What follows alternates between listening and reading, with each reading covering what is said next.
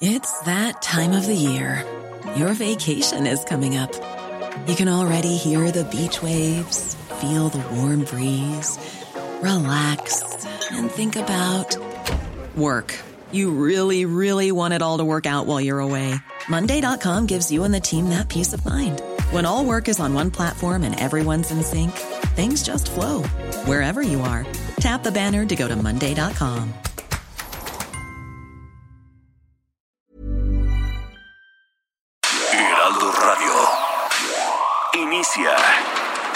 noticias de la tarde con Jesús Martín Mendoza en Heraldo Radio.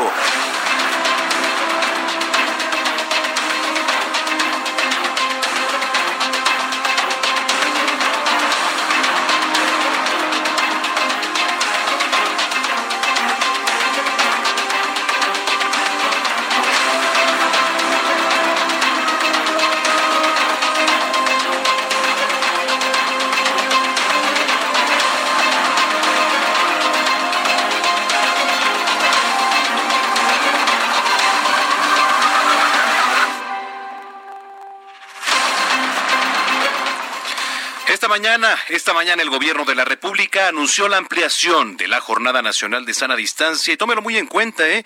Para hacer frente a la pandemia del coronavirus, sí, efectivamente, prácticamente otro mes. Así lo dijo Hugo López Gatel, subsecretario de Salud. La Jornada Nacional de Sana Distancia permanecerá vigente hasta el 30 de mayo, pero dos, en los municipios de baja o nula transmisión, las medidas de seguridad sanitaria permanecerían hasta el 17 de mayo y posteriormente se conservaría o se recuperarían las actividades normales. Para tomarlo en cuenta, ¿eh? prácticamente un mes más. Bueno, hay que acatar las medidas. En tanto, el presidente Andrés Manuel López Obrador prevé que a partir del primero de junio la vida social y laboral podría podría normalizarse en México si los mexicanos continúan respetando la estrategia nacional de sana distancia. En el resto del país, esto incluye desde luego las grandes ciudades, que son las más afectadas, el reinicio a la actividad educativa, el regreso a clases y a todas las actividades productivas será a partir del día primero de junio, siempre y cuando, repito, sigamos cumpliendo con las medidas. Bueno, interesante será saber qué plan tiene la Secretaría de Educación Pública, porque, bueno, pues si efectivamente hay una medida que es las clases en línea, ¿no? También a distancia, pues no todas las carreras, por ejemplo, ya a nivel superior, se pueden tomar únicamente en teórica. Bueno, habrá que tomarlo en cuenta. Eh, mientras tanto, déjeme le sigo platicando. Ante esta crisis económica por la pandemia del coronavirus, el presidente López Obrador anunció un millón de nuevos créditos que se suman al otro millón que ya había anunciado en días pasados. Estos financiamientos serán exclusivos para empresas con trabajadores afiliados al Instituto Mexicano del Seguro Social. Hemos decidido aumentar a un millón de créditos más a pequeñas empresas familiares. En este caso, el millón de nuevos créditos sería a todas las empresas que tienen trabajadores inscritos en el Seguro Social y que actuaron con mucha responsabilidad, sobre todo las pequeñas, no despidiendo a sus, a sus trabajadores ni quitándoles o reduciéndoles el salario. La Unidad de Inteligencia Financiera de la Secretaría de Hacienda dio a conocer que existe un proceso de investigación en contra de Luis Miranda, diputado federal por el Partido Revolucionario Institucional que fungió como secretario de Desarrollo Social en el gobierno de Enrique Peña Nieto. El presidente Andrés Manuel López Obrador sostuvo un encuentro con el gobernador del Banco de México, Alejandro Díaz de León, en Palacio Nacional. En este encuentro se habló sobre la actual coyuntura económica, la coordinación entre autoridades financieras y la posibilidad de que el Banco Central entregará los remanentes al gobierno federal. Este jueves el Poder Judicial de la Ciudad de México determinó la liberación por razones humanitarias de 78 personas vulnerables en reclusión. Esto debido a la emergencia sanitaria por la pandemia del COVID-19, que también es muy interesante y es preocupante lo que ocurre al interior de los reclusorios, de los centros penitenciarios, porque, pues usted sabe, ahí hay incluso el doble de posibilidades de que unos a otros se contagien de manera masiva. Europa está en el ojo de la tormenta de la pandemia del COVID-19 con un número de casos cercano ya al millón y debe actuar con extrema precaución cuando considere reducir las cuarentenas. Así lo dio a conocer el director regional de la Organización Mundial de la Salud para Europa, Hans Henry P. Klosch. En Estados Unidos, en medio de la tormenta provocada por la pandemia del COVID-19, cientos de médicos, personal de enfermería y trabajadores de la salud señalan que se les obliga a trabajar sin la protección adecuada para combatir el COVID-19. De verdad es increíble también lo que hemos visto y lo que se ha denunciado a través de las redes sociales en diferentes hospitales. Hoy, por ejemplo, por la mañana, en el hospital de Balbuena, el material que les llega, material pues eh, de suma importancia para los médicos, bueno, de una calidad de verdad espantosa, ¿no? O sea, ¿qué está pasando ahí?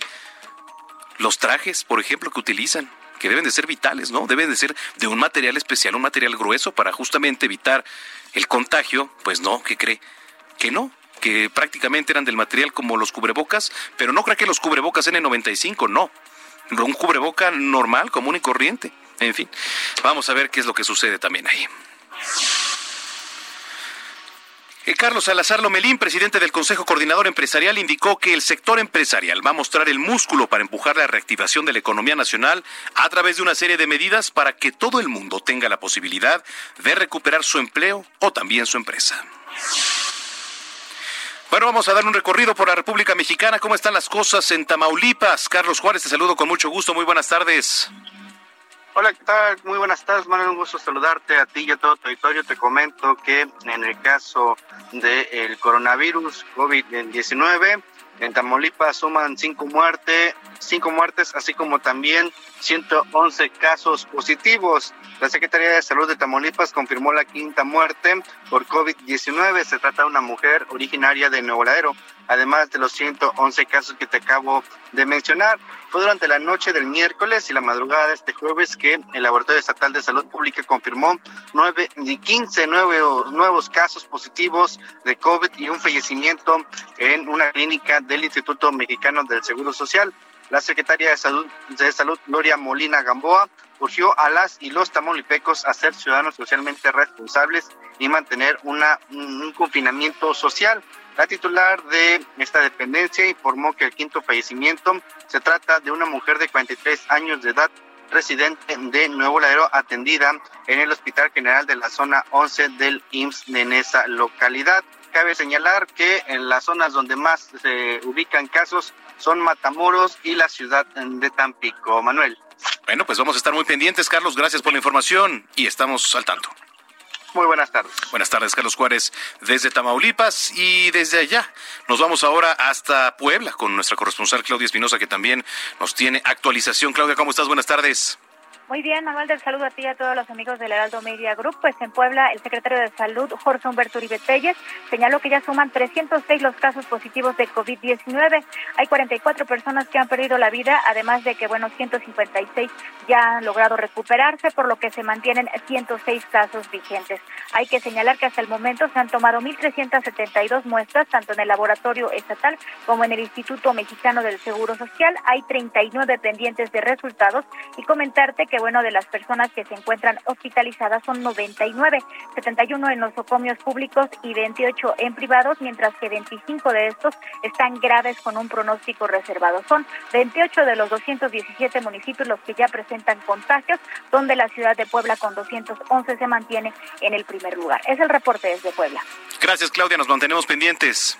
Muy buena tarde. Muy buena tarde de Puebla. Nos pasamos hasta Guerrero en unos momentos más con nuestro compañero Carlos Navarrete. ¿Qué está pasando por allá también? Que déjeme le platico que, por ejemplo, zonas como el puerto de Acapulco, pues se han visto por demás afectadas, sobre todo pues en el tema turístico, ¿no? No nada más Acapulco, por supuesto. Puerto Vallarta, ¿no? También todas las playas, Veracruz, claro. Todas las playas de nuestro país se han visto afectadas, sobre todo en materia turística. Habrá que ver qué apoyo les dan ahí en el sector empresarial y los mismos eh, sectores hoteleros, ¿no? Para eh, que merme un poco esto. Ahora imagínese, esto pasó hace un mes, pero ahora que se da a conocer desde el gobierno federal el tema de que la cuarentena se va a ampliar. Híjole, no le quiero platicar, ¿eh? No le quiero platicar. En fin, eh, más adelante lo vamos a platicar. Mientras tanto, vamos aquí a las calles de la Ciudad de México con nuestro compañero Israel Lorenzana, que nos tiene información importante. Israel, ¿cómo estás? Buenas tardes. Manuel Zamacón, un gusto saludarte esta tarde. Fíjate que hemos tenido movilización por parte de los servicios de emergencia aquí en el perímetro de la alcaldía Cuauhtémoc. Es exactamente el eje 1 oponente en su tramo Guerrero, a la altura de la calle Estrella, aquí en la colonia Guerrero, donde llegaron los bomberos, paramédicos y también personal de la Secretaría de Seguridad Ciudadana. Y es que se registró el conato de incendio en uno de estos departamentos. Y bueno, suerte, no hubo personas lesionadas, ya fue controlado este por los bomberos. Lo que sí hay que señalar es que hay algunos asentamientos, esto para quien va con dirección hacia la zona del eje 2 norte, Eulalia Guzmán. Hay que recordar que este eje corre en ambas direcciones, los vehículos de emergencia están estacionados en los carriles de extrema izquierda, hay que utilizar como alternativa sin duda alguna tras las Cárdenas con dirección también hacia la zona del circuito interior. Por último, te tengo información precisamente de la zona del elección poniente, pero de la zona de reforma, con dirección hacia Bucareli, la circulación con ligeros asentamientos, nada para pensar en alternativas. Esto si su destino es precisamente la zona del eje 1 poniente, pero ya en su tramo Cuauhtémoc hacia la avenida Chapultepec. Es la información que tengo, Manuel. Perfecto, vamos a estar muy pendientes, nos enlazamos un poco más tarde, Isra. Hasta luego. En otro punto de la capital, Daniel Magaña, con información importante. Daniel, ¿dónde andas? Buenas tardes. ¿Qué tal, Manuel? Muy buenas tardes. Eh, efectivamente, pues tenemos información para las personas que avanzan en la zona eh, de este momento de la Avenida de los Insurgentes Sur, eh, cerca de pues, San Ángel, de la zona también del Parque La Bombilla, pues circulación favorable. Fíjate que sí observamos un poco de mayor actividad vehicular en algunas de las vialidades, el caso de Insurgentes, sobre todo al llegar hacia la zona del circuito interior, pero en términos generales sin complicaciones en cuanto a la vialidad para trasladarse hacia el perímetro de Ciudad Universitaria bien continuar a través de la Avenida de los Insurgentes hacia la zona del anillo periférico sur. El reporte, buenas tardes. Muy buenas tardes, Daniel Magaña, gracias y nos enlazamos más tarde. Hasta luego. Hasta luego. Son las seis de la tarde con 12 minutos, tiempo del centro de la República Mexicana. Qué gusto que nos estén acompañando ya a esta hora de la tarde. Les doy la más cordial bienvenida a este espacio informativo. A nombre del titular, Jesús Martín Mendoza, les eh, agradezco mucho su preferencia, que usted esté sintonizando el 98.5 de FM. Yo soy Manuel Zamacona y vamos a estar llevándole toda la actualización en torno al tema del coronavirus, pero también otros que a la par son por demás importantes. Híjole lo que acaba de anunciar hoy el gobierno federal, pues sí nos va a pegar, nos va a pegar a todos. Eh, y mire, a unos más que otros, por supuesto. Eh, pero la verdad es que, mire, no hemos acatado todavía, sí muchos, pero muchos otros no, las medidas de sanidad que se están pidiendo, a las que se está exhortando. Hay mucha actividad todavía en las calles, eh, bueno, no le digo en zonas como Ecatepec, en Ciudad Mesa, en, aquí en la Ciudad de México, en la propia alcaldía de Iztapalapa, en donde los fines de semana sigue habiendo fiestas de más de 200 personas. Sí, sí, sí, así como lo oye, ¿eh? valiéndoles un carajo lo que pueda pasar o lo que pueda ocurrir o a quién puedan contagiar o quién puede estar contagiado dentro de estos eventos, ¿no? O sea, de verdad es increíble que todavía a estas alturas no podamos entender y podamos eh, guardarnos eh, el fin de semana con, con las medidas que se nos han recomendado para que esto baje para que esto poco a poco, poco a poco vaya bajando.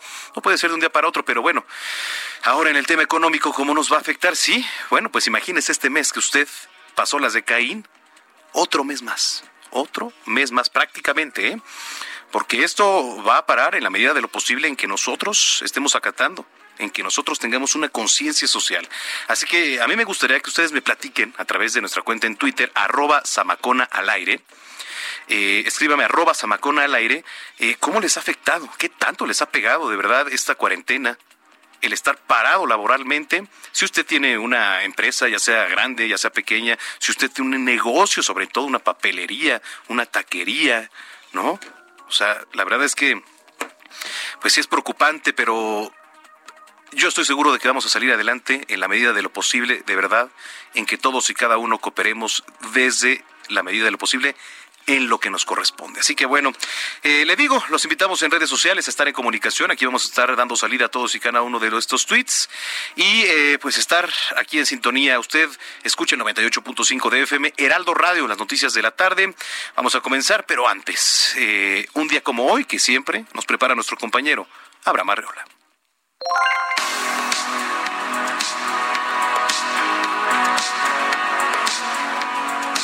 Esto es un día como hoy en México. 1531 se funda la aldea de Puebla de Los Ángeles, la cual es actualmente la ciudad de Puebla. 1838 comienza la guerra de intervención de Francia contra México, conocida como la Guerra de los Pasteles. 1869 se crea el estado de Morelos, el cual se integró con los distritos de Cuernavaca, Huautla, Jonacatepec, Tetecala y Yautepec. Esto fue un día como hoy en México. Bueno, muchísimas gracias a nuestro querido Abraham Arreola. Pues sí, como ya se esperaba, como se pensaba, la cuarentena se va a extender, está confirmado. De hecho, estamos por entrar ya a la, fase 3. Esto es inevitable, ¿no? Es inevitable. Durante la conferencia matutina de este jueves, el gobierno de la República anunció la extensión de la Jornada Nacional de Sana Distancia hasta el próximo 30 de mayo. 30 de mayo, para las regiones que presentan alta transmisión de contagios. Pero esto, la curva apenas va en ascenso, ¿eh? Le digo, apenas esto va subiendo poco a poco. Debido a lo anterior y ante las proyecciones, a partir del primero de junio podrían ya comenzar a recuperarse de manera escalonada las actividades económicas y sociales, mientras que para el Valle de México se proyectó el fin de la epidemia del coronavirus para el 25 de junio. O sea, échele todavía unos dos meses por lo menos en lo que esto comienza a bajar. Bueno, vamos a escuchar parte de lo que dijo el doctor Hugo López Gatel, subsecretario para la Salud. Ahora, los grupos científicos hicieron las siguientes recomendaciones. Y lo primero que recomiendan es mantener la Jornada Nacional de Sana Distancia, pero extenderla hasta el 30 de mayo. Originalmente estipulada al 30 de abril, ahora se extendería hasta el 30 de mayo con el propósito de conservar la intensidad de las medidas de mitigación que están dando resultados y que si continúan seguirán dando resultados. Pero también recomendaron de manera enfática asegurar la adecuada implementación y cumplimiento de estas medidas de seguridad sanitaria. Y esto implica el compromiso, la responsabilidad de todas y todos los miembros de la sociedad, y ya hemos dicho agradecimiento a quienes de manera individual o las pequeñas empresas que están cooperando, también las medianas y grandes empresas que están cooperando, pero falta la cooperación decidida de otras eh, empresas, dado que la medida está orientada a la actividad laboral, para que pueda facilitarse el cumplimiento por parte de los trabajadores. Mire, por más que el gobierno federal pues extienda apoyos económicos, no es lo mismo. La gente necesita salir a trabajar, necesita generar dinero, necesita vender.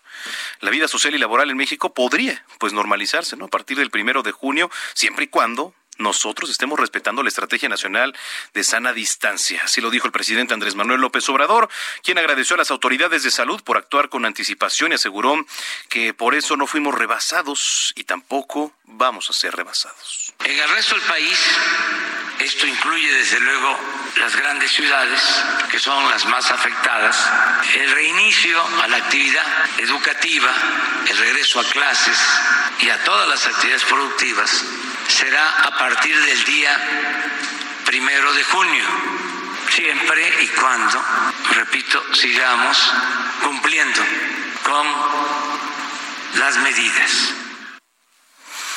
Bueno, pues ahí tiene las palabras del presidente López Obrador. Híjole. También, eh, por cierto, anunció un millón de nuevos créditos que se suman al otro millón que ya había anunciado en días pasados. Estos financiamientos van a ser exclusivos para empresas con trabajadores afiliados al Instituto Mexicano del Seguro Social. Dijo que los recursos para estos nuevos créditos se obtuvieron de lo que han regresado empresas que debían impuestos a Hacienda Pública y que decidieron hacer un acuerdo con el Servicio de Administración Tributaria, pues para pagar sus adeudos. De acuerdo con el director general del IMSS, Zoé Robledo, los financiamientos se pagarán en un plazo de tres años a partir de que se entreguen, que se prevé, pues sea a partir, digamos, del 4 de mayo. Las tasas de interés serán de acuerdo al número de trabajadores que tengan para las empresas de 1 a 10 trabajadores. Será del 6.5% de 10 a 20 trabajadores, del 7.5%, de 20 a 50 trabajadores, una tasa del 8.5%, y de más de 50 trabajadores, una tasa del 10%.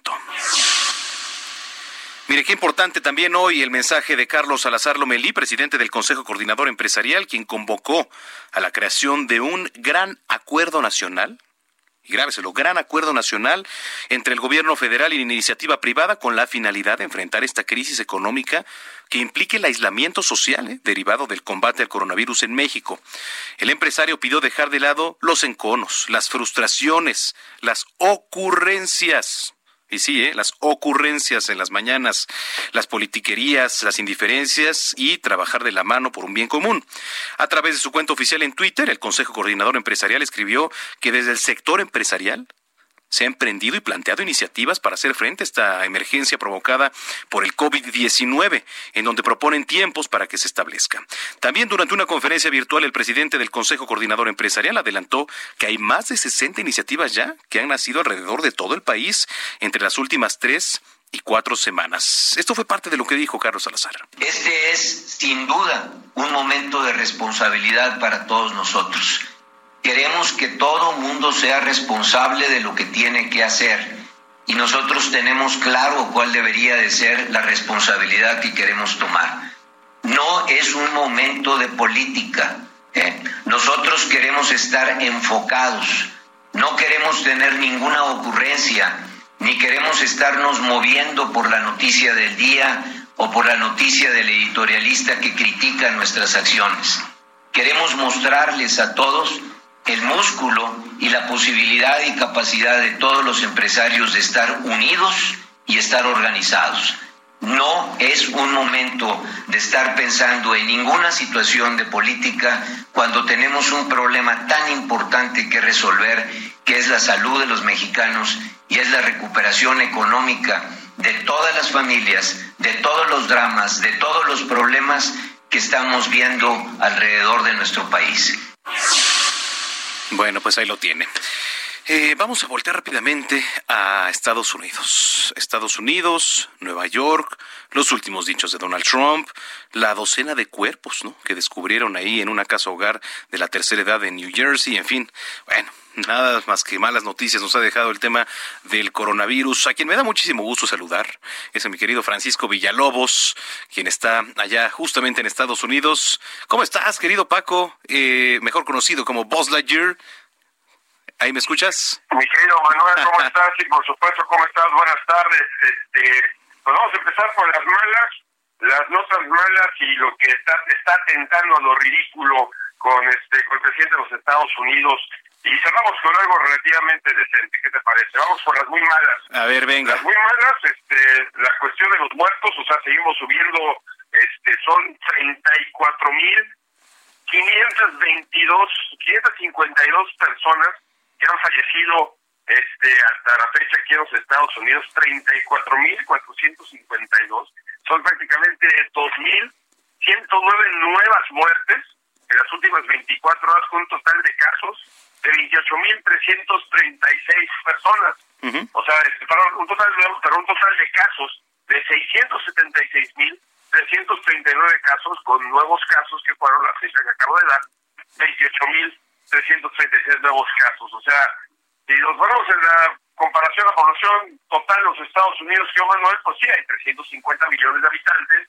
Este, la cifra no se ve tan tétrica, pero no deja de ser horrible porque esos no son números, Manuel, son seres humanos, son un mamá, una papá, un, hermano, un, este, una hermana que, han caído con este maldito virus y este y que, pues, que todavía apunta apunta para largo. Pues dentro de estos esta cifra de estadística de muertes en Nueva Jersey, este, encontraron 17 cuerpos, una llamada anónima este, hizo llegar a una a una casa hogar de gente de la tercera edad donde autoridades encontraron a 17 muertos de los 64 que ya de por sí había reportado esta casa para este personas de la tercera edad y que por alguna razón estos 17 nadie había reportado al respecto. los detalles todavía no están muy claros, este Manuel, eh, de que dónde encontraron esos muertos, porque imagino que si estuviera, este, no estuvieran refrigerados, el, el olor este, pues, afectado hubiera, hubiera este, pues, llamado la atención desde hace días, ¿no? Pero sí fue una llamada anónima eh, que llegaron las autoridades y obviamente están investigando las causas del por qué no se ha avisado, nadie avisó acerca de sus 17, 17 cuerpos en esta casa hogar, donde repito, ya han muerto 64 personas ahí en Andover, New Jersey, este, desde que comenzó esta crisis. Bueno, pues, este, vámonos a lo que atenta lo ridículo. El presidente Donald Trump eh, hoy en la Casa Blanca está anunciando su plan de regresar, este, Bring Back America Again, este, muy, muy similar a su a su tema de campaña que nos bastante bien, en el cual, eh, si tú escucharas nomás el encabezado, pues pensarías que van a prender el switch y que Estados Unidos va a abrir el día de mañana, ¿no? Y todo va a estar igual que siempre, pero no. O sea, este plan no más tiene el plan como, como nombre, realmente le deja toda la responsabilidad, todas las decisiones, las tiene los gobernadores de los estados. ¿Te acuerdas que ayer o antier el presidente de los Estados Unidos había dicho la ridícula este idea de que él tiene la autoridad de ordenarle a los gobernadores cuándo y cómo abrir, ¿te acuerdas? Que hace como dos días dijo eso en un propósito de prensa. Cuando elogió también a, López Obrador, por cierto, bueno, pues institucionalmente él no tiene ese tipo de autoridad, gracias a Dios, no es un rey, gracias a Dios. Y pues básicamente tuvo que retractar al estilo único de Donald Trump, cambiando el nombre del plan y básicamente diciendo lo que todo el mundo hemos sabido desde un principio de que son los gobernadores de cada estado que va a decidir qué es la situación de la nueva normalidad. Y eso es lo que voy a la... Depende con quién hables, es lo técnico que es. Hay expertos que dicen que nada va a regresar a la normalidad hasta el 2022. ¿Te imaginas que no, hasta el 2022 no regresará a la normalidad? Otros que aconsejan al presidente Trump mal aconsejan, quiero decir, que dicen que esto puede ser a la normalidad mañana. Y los gobernadores, que dependiendo del Estado, este, ven otra situación. En, California, simplemente, por ejemplo, eh, dicen que no va a haber ningún tipo de evento multitudinario hasta el 2021 y eso significa no hay fútbol, no hay béisbol, no hay NFL, no hay conciertos, no hay Disneylandia, no hay este Universal Studios, no hay este este juego los gigantes de San Francisco, oh. este no hay nada de eso hasta el 2021.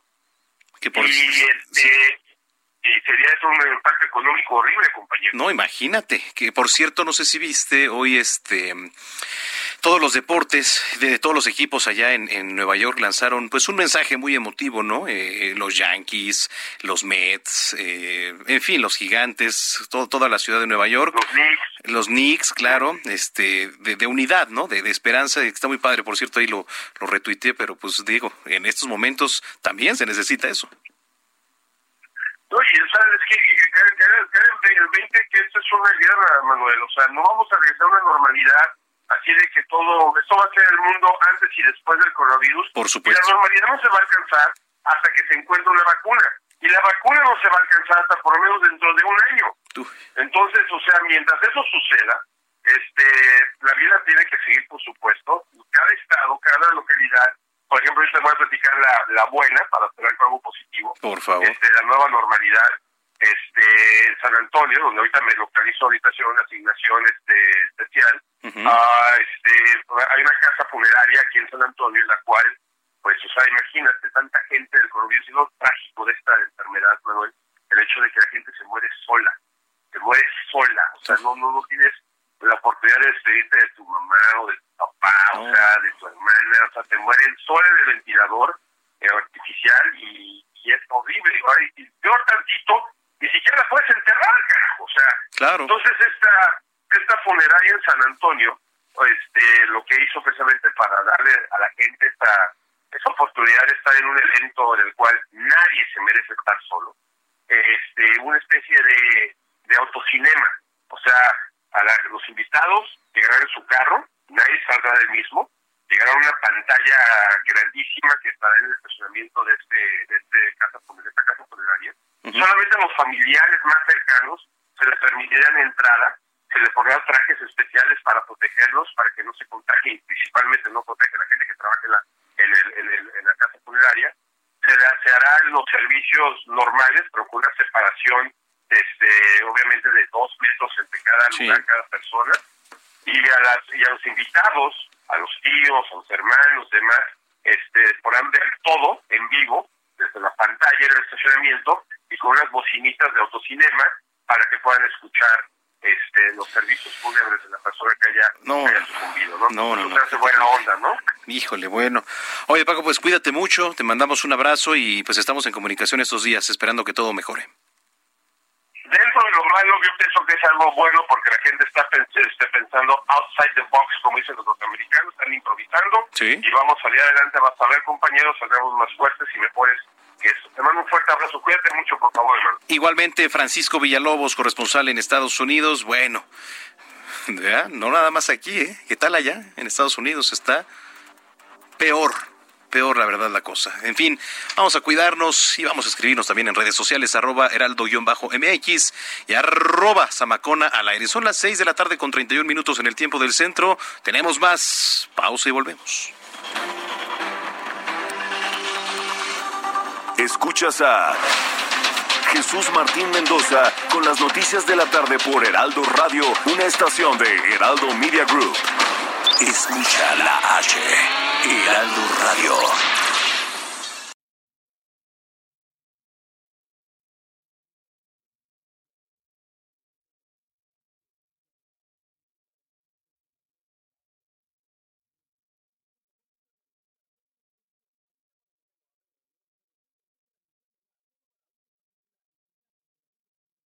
Heraldo Radio. Escucha las noticias de la tarde con Jesús Martín Mendoza. Regresamos.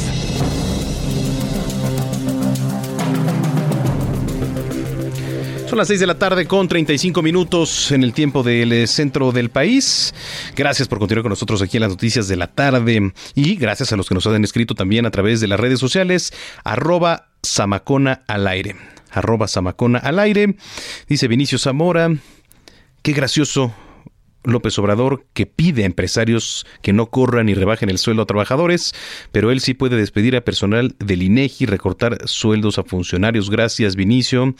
Eh, Israel Lorenzana, nuestro compañero reportero, que también aquí nos manda puntualmente de lo que está ocurriendo ahí en Guerrero y la calle de Estrella en la colonia Guerrero, donde bomberos y paramédicos lograron ya controlar el conato generado aparentemente por un cortocircuito, un incendio, ¿no?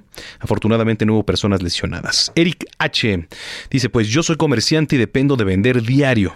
Y tengo que salir a ver a los clientes porque si no lo hago, pues no hay dinero. Y muchos de mis clientes están igual. Si no venden, no compran. Y para nosotros, pues no hay apoyo de ningún tipo de el presidente López Obrador, por supuesto, en otras palabras que no puedo expresar aquí, Eric, pero pues ya he leído. Muchas gracias por tus palabras. Y sí, así como tú, mi estimado Eric, pues también están muchas personas, no nada más en la ciudad, en el país. Y viene un mes, así que no, no sé qué vaya a pasar hay que tener mucha, mucha fe. Hugo Zamudio, por supuesto, saludos. Es grato el espacio informativo. Gracias a usted por su preferencia. Los invitamos a que siga aquí en sintonía de El Heraldo Radio. Usted escucha el 98.5 de FM aquí en la zona metropolitana del Valle de México. Eh, bueno, pues eh, continuando con un recorrido, vamos con eh, nuestra compañera Diana Martínez, reportera de Heraldo Media Group, porque fíjese que la revisión de expedientes de internos para quedar en libertad por razones humanitarias ya, se, ya benefició a cuatro adolescentes, por lo menos cuatro adolescentes. Diana, ¿cómo estás? Gusto saludarte. Buena tarde. Hola Manuel, ¿qué tal? Muy buenas tardes. Pues sí, como bien lo, comentas, el Poder Judicial de la Ciudad de México ya revisa los expedientes de aproximadamente 800 internos en situación de vulnerabilidad que podrían obtener su libertad por razones humanitarias. Este jueves se informó que 78 personas eh, que se encontraban en reclusión fueron liberadas debido a la emergencia sanitaria por el COVID-19. Los beneficiados son adultos mayores o personas con algún, alguna enfermedad crónico-degenerativa como diabetes diabetes, hipertensión y cáncer y que no cometieron delitos graves. Se determinó otorgarles el beneficio porque además se revisó que repararan el daño a las víctimas y eh, comentan que fue una decisión que se tomó con la Consejería Jurídica y de Servicios Legales y la Fiscalía Capitalina.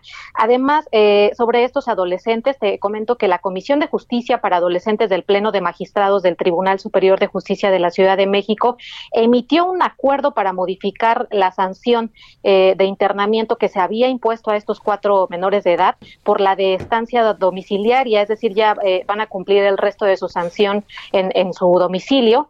Y hay que recordar que esta fue una petición de la organización Documenta que solicitó a las autoridades carcelarias que se aplicara el artículo 146 de la Ley Nacional de Ejecución Penal que contempla eh, preliberar por motivos humanitarios a adultos mayores o a internos que se encuentran enfermos. Híjole, bueno, pues ahí está este tema que también es bastante interesante. Diana, gracias por tu reporte y estamos en comunicación. Buenas tardes. Muy buena tarde, Diana Martínez, corresponsal y reportera de El Heraldo de México. Vamos ahora con nuestro compañero José García hasta Hidalgo. Mire, no nada más, eh, ya habíamos escuchado en otras partes de, del mundo, de investigadores que están rechazando esta versión de que murciélagos sean la causa de la pandemia del COVID-19. ¿Cómo estás, José? Cuéntanos, buena tarde. ¿Qué tal, Manuel? Un saludo a ti y a todos los auditores que nos escucha. Pues sí, efectivamente, aquí en la Universidad Autónoma del Estado de Hidalgo, el investigador en biología Alberto Enrique Rojas Martínez también rechazó que los murciélagos sean la causa del nuevo tipo de coronavirus conocido como el COVID-19 que ha causado esta pandemia mundial. Este el académico especialista en el área de murciélagos explicó que las primeras investigaciones referentes al virus revelaron que estos mamíferos alados son portadores de algunos tipos de coronavirus que se asemejan al actual que afecta a los humanos, pero que no es el vector transmisor del SARS-CoV-2 que se que conocemos actualmente como COVID-19. De acuerdo con el mismo especialista, uno de los factores que ha propiciado que las enfermedades exclusivas de una especie se tengan nuevas huéspedes, en este caso los seres humanos, es que no cuentan con los mecanismos para enfrentarlas, como la invasión a los hábitats y el contacto permanente con estos. También dijo que la desinformación en torno a los murciélagos ha generado estigmas en contra de los mamíferos por su papel en la cadena de transmisión del síndrome respiratorio agudo severo, conocido como SARS, y el síndrome respiratorio de Medio Oriente, el MERS, que proliferó entre 2002 y 2003 allá por Asia. También indicó que las especies señaladas como transmisoras de estas enfermedades son exclusivamente de Asia y Australia y no, habitan en, en América. Esto luego de que en Perú algunos pobladores quemaron una cueva de murciélagos por el temor a ser contagiados. Comentarte también que en México habitan 138 especies de murciélagos, de las cuales 58 radican en el estado, y la mayoría son nectívaros, insectívoros y frugívoros, y solamente dos son vampiros que se alimentan exclusivamente de sangre. Así que, pues pidió no estigmatizar a las especies de murciélagos, sino señalarlas como los responsables de esta pandemia hasta que se avancen las investigaciones al respecto. Bueno, pues bien interesante también ahí las posturas de los investigadores, ¿no? Pero bueno, hay muchas versiones. Eh, gracias, José García, por la información y estamos en comunicación. Cuídate mucho. Gracias, seguimos al pendiente. Muy buena tarde. Buena tarde, José García, desde Hidalgo. ¿Qué opina usted? ¿Esta cepa vino realmente de un murciélago? Muchos dicen que fue creada, ¿no? Bueno, haber sabido esta creación y que todos los países afectados por coronavirus iban a perder tanto económicamente, yo no lo creo. En fin, hay muchas, muchas versiones. Le digo, ¿qué opina? Arroba Samacona al aire. Ahí nos pueden escribir. Son las 6 de la tarde con 41 minutos en el tiempo del centro. Inevitablemente viene ya la fase 3, la fase 3 de esta contingencia por COVID-19. Eh, sí, efectivamente se ha hablado de incluso militarizar las calles y no tanto, suena muy fuerte esa palabra quizá, ¿no? Pero de haber rondines por parte de, personal de la Guardia Nacional o del propio ejército.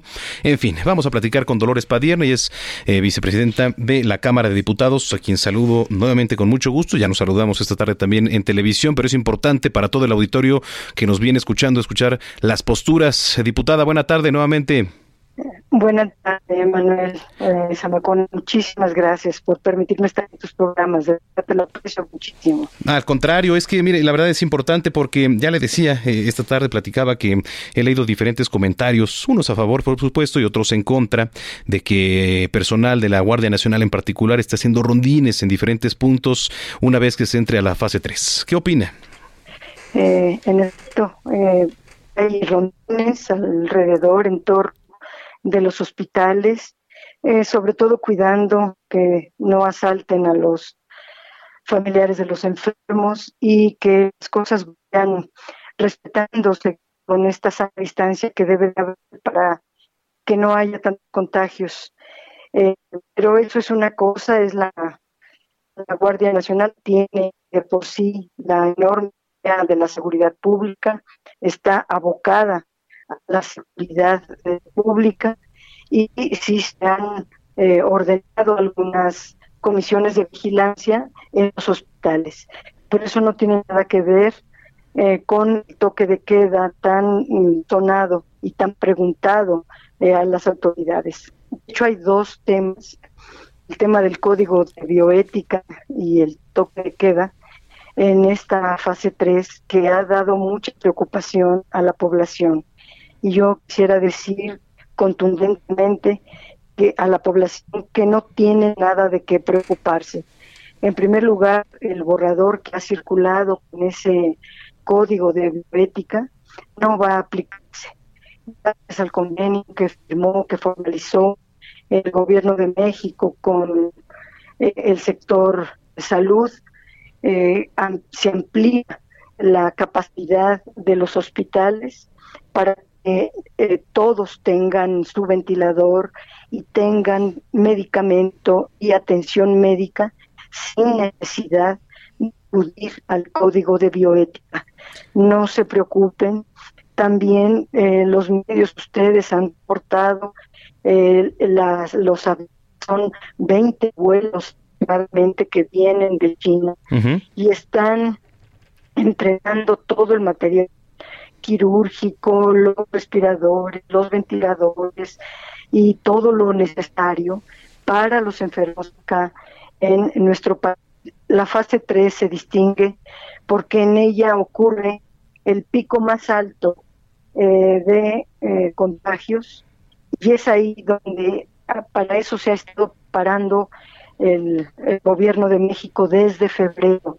No nos toma de sorpresa, no apenas están viendo a ver qué compran y qué tienen y qué hospitales, no, ya hay eh, suficientes camas, hay suficiente material, está por llegar muchísimo más, hay suficientes recursos.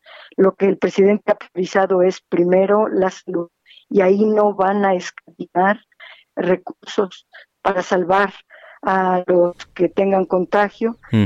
Y, eh, en fin, no se preocupen el código, ese borrador que anda circulando, porque no se va a, a aplicar y no se va a llegar a esa fase de escoger entre jóvenes y viejos, no. Ah, qué bueno que tocó ese punto, diputada, porque de hecho vamos a platicar este después de, platicar con usted con, un experto para que nos dijera pues de qué va todo esto, ¿no? Porque había preocupación sin duda entre la gente de aplicar esta, pues como se le llama, guía bioética, que pues era, digamos, eh, en pocas palabras, eh, dar a escoger, ¿no? O algo, así, digo, para los que nos vienen escuchando, porque hubo muchas dudas de qué trata esto, a mí me van a atender o a mí no. Ajá. Algunos quisieran ver escenarios como los de Ecuador o los de España o los de Italia, que está ocurriendo justamente eso. En México, por fortuna, se actuó con mucho tiempo de antelación.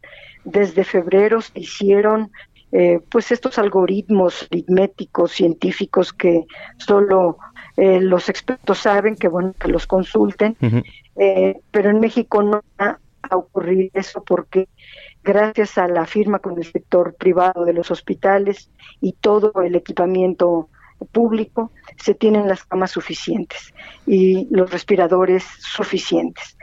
Por otro lado está este tema que ha preocupado a la gente del toque de queda. Ah, mientras gobernemos nosotros no va a haber toque de queda, porque eso es propio de los regímenes autoritarios, de las dictaduras. México tiene en su constitución y ahora con mayor razón que gobierna la izquierda, nosotros somos democráticos y vivimos en una república democrática. Y eh, nosotros que provenimos de las luchas eh, sociales, comunitarias, indígenas, pues tenemos claridad de lo que hay que hacer es el respeto a los derechos humanos, es el respeto al ejercicio pleno de libertades y eh, pues apostamos a la participación de la ciudadanía, a la conciencia colectiva, a la solidaridad de las los mexicanos, a sacar lo mejor de nosotros mismos y de tal manera que aquí no va a haber ese tipo de instrucciones de parte del gobierno. Eso es muy importante, lo que nos acaba de platicar, eh, diputada. La primera es que en el tema de la guía bioética no se va a aplicar, esa es la primera de las notas. La segunda, no va a haber toque de queda, también por la preocupación de muchas de las personas. Pues eh, muy importante, y si lo permite, pues estar en comunicación también estos días para lo que vaya surgiendo. Estoy a sus órdenes, tenemos información de primera mano, tenemos los datos y desde luego eh, decirle a la ciudadanía que no se preocupen, tenemos un buen gobierno abocado a servir a la gente. Lo más importante para nosotros es la gente, la población, el recurso que hay es para las mayorías. En una democracia se atiende a las mayorías. Ya los gobiernos de las élites ya pasaron, ahora se está atendiendo a la población tanto en el tema de salud como para salir de la crisis económica. A tus órdenes siempre, Manuel. Gracias, diputada. Eh, le mando un abrazo y estamos en contacto. Abrazo. Son las seis de la tarde con 49 minutos y, eh, a ver, estábamos hablando de esto con la diputada justamente. Qué bueno que tocó el tema de la guía bioética, ¿no? Usted que nos viene escuchando aquí a través del 98.5 de FM en el Heraldo Radio, dirá, bueno, ¿qué es eso de la guía bioética, no? Inadecuada como lo han tachado muchos ante esta contingencia por COVID-19. Bueno, pues vamos a hablar sobre el tema con mi estimado Julio Jiménez. El doctor Julio Jiménez es experto en temas políticos de seguridad, eh, abogado además, quien sabe de estos temas y a quien me da mucho gusto saludar. Julio, ¿cómo te va? Don Manuel, ¿cómo le va? Muy buenas tardes, qué gusto saludarlo, un placer saludarlo a usted a su amable auditorio. Gracias, mi estimado Julio. Oye, a ver, para los que nos vienen escuchando, pues vaya controversia, ¿no? El tema que, por cierto, ya dijo la diputada Dolores Padierna, no se preocupen, no va a pasar, pero, pero ¿qué implica el tema de, la guía bioética que se anunció o que estaban considerando ahí en la UNAM? Pues efectivamente, Manuel, como acertadamente refieres, hay una serie de, pues, de conjeturas, especulaciones, incluso confusión e incertidumbre en relación a, los criterios de interpretación y aplicación de este nuevo proyecto, porque ahora, ahora va a llevar la nueva denominación, proyecto de guía de triaje para la asignación de recursos de medicina crítica. Obviamente es, es la misma gata nada más que revolcada. Obviamente se va a someter nuevamente a, pues, a la aprobación de este comité eh, de salubridad general este comité, esta guía, este nuevo proyecto, reitero, nuevo proyecto de guía de triaje, triaje para la asignación de recursos de medicina crítica. Pues Manuel, sin lugar a dudas, esto violenta nuestra constitución, es discriminatoria, priva priva del derecho constitucional que tenemos todos los mexicanos, y cuando hablo de todos los mexicanos, hablo de personas adultas mayores, hablo de mujeres embarazadas, hablo de personas que sufren pues no sean enfermedades crónico-degenerativas, personas que incluso pueden estar contaminadas con COVID-19 y que merecen, sobre todo, el derecho de acceso a la salud, el derecho a que se respete su vida y se salvaguarde bajo las condiciones que establece nuestra propia Constitución, a no ser discriminados por razón de edad, por razón de sexo, por razón de origen étnico, por razón de preferencia sexual. No pueden ser discriminados por cuestiones de edad. Esto creo que violenta a todas luces los derechos fundamentales de acceso a la vida, de acceso a la salud y sobre todo más allá de este mal proyecto, no quisiera llamarle guía, este indebido proyecto, pues violenta obviamente las condiciones de criterio de salud que todo médico cuando toma protesta hace este juramento hipocrático que está obligado a salvaguardar y a garantizar la vida de cualquier persona, así sea la de un delincuente, sea la de un homicida, hasta la, cualquier persona que esté a su disposición y que en sus manos, en sus manos esté la vida y la salud de cualquier paciente. ¿Cuál es el criterio? Pues tal parece que siguen siendo los mismos, bajo condiciones están reconociendo que podrían estar desbordados los eh, pues hospitales, estarían desbordada la infraestructura hospitalaria, obviamente los contribuyentes, los mexicanos que exigimos obviamente consecuencia de pago de impuestos que no se nos han no, no, claro, no condonado, que no se nos han permitido hacer una reasignación en fecha posterior, que hemos cumplido responsable y constitucionalmente. Exigimos que el gobierno federal, a través de la Secretaría de Salud y las demás dependencias encargadas del combate frontal a esta pandemia, garanticen el acceso a la salud, garanticen y salvaguarden la vida de cualquier paciente, así sea un adulto mayor, sea una persona pues con algún tipo de enfermedad crónico degenerativa o incluso cualquier joven, así sea este un delincuente. La salud no es un tema de condición social, ni de género, ni de edad. Es un tema de interés público y obviamente un derecho constitucional.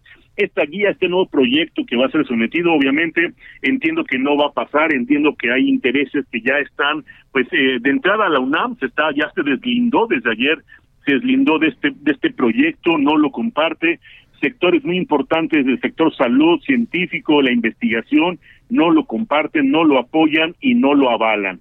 Y obviamente entiendo que la sociedad civil tampoco va a reconocer y entiendo que muchos profesionales de la salud no lo van a interpretar y mucho menos lo llevarán a la práctica. Algunas voces, Manuel, si me lo permites, argumentaban que esto era llevar pues a un volado, a un volado cuando ya las condiciones de emergencia o de condición crítica de los hospitales desbordaran los pacientes y bueno, sería un volado, pues habría, habría que ver a quién le salvan la vida, a quién le ponen un, un respirador, un ventilador, y a quién lo condenan con pues algún método paliativo o con la asistencia psicológica o de algún especialista tanatólogo para llevarlo a través de medios electrónicos a una videollamada para que éste se despida de su familia y lo lleve al buen morir. Me parece algo lamentable, Manuel, me parece algo terrible. Todos, e incluso eh, yo creo que cualquier persona busca que este eh, su paciente sea atendido, que sea salvada su vida cualquier paciente, ¿eh? hablamos de cualquier persona, todos buscamos ese tipo de, de, derechos que sean respetados, la salud, la vida, que son derechos fundamentales que deberían pues garantizar y proteger las instituciones, ya que los mexicanos que pagamos impuestos, que sí trabajamos y contribuimos con el gasto público, estamos pues obviamente respondiendo en términos de la ley, también exigimos que en términos de ley el gobierno federal cumpla y respete la vida de los enfermos, respete la vida de los adultos mayores. Hay un hay un mensaje muy negativo, Manuel, si me permites.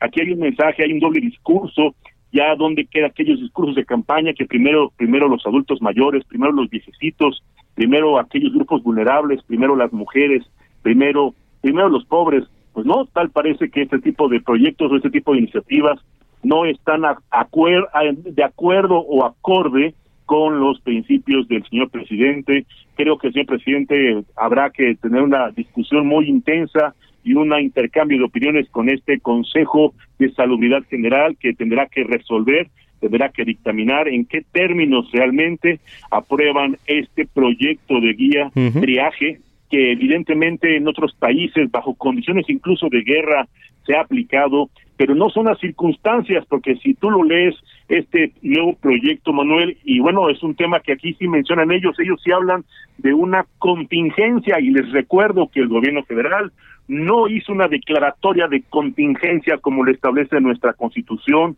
y lo establece el artículo 39, fracción primera del Código Fiscal de la Federación. Ellos hicieron una declaratoria de emergencia sanitaria. Así que de origen, pues les recuerdo que este proyecto no procede, este proyecto no se ajusta a las condiciones de lugar, tiempo y modo que establece el proyecto, porque no nos encontramos en una contingencia.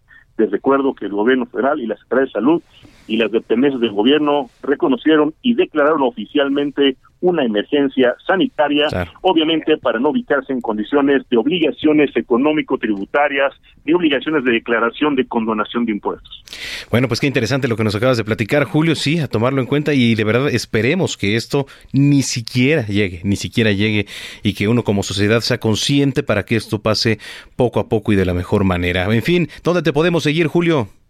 Claro que sí, Manuel, muchas gracias. Pues estamos en contrastando ideas en todas las redes sociales. Nos pueden acompañar también en la cuenta Análisis Jurídico. Estamos ahí a sus órdenes y con mucho gusto intercambiando opiniones e ideas. Gracias por la oportunidad y seguimos en comunicación. Te mando un abrazo, cuídate mucho.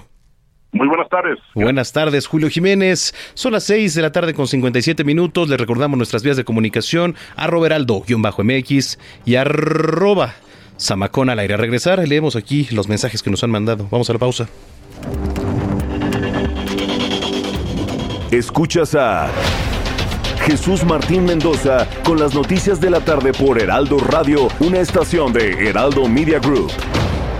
Heraldo Radio, la H que sí suena y ahora también se escucha.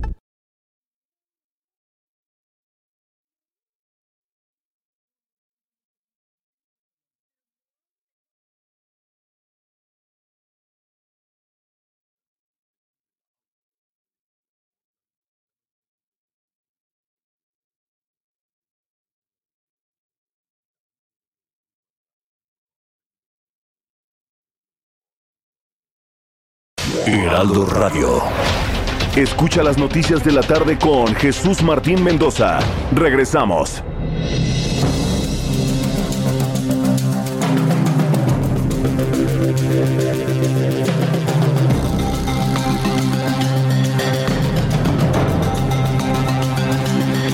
Son las 7 de la noche con dos minutos en el tiempo del centro, 7 con 2. Eh, está por comenzar la conferencia de prensa desde Palacio Nacional, a la cual nos vamos a ligar únicamente unos minutos para escuchar lo más destacado y la actualización de cifras por el COVID-19 que encabeza el subsecretario López Gatel. Así que vamos a estar muy pendientes.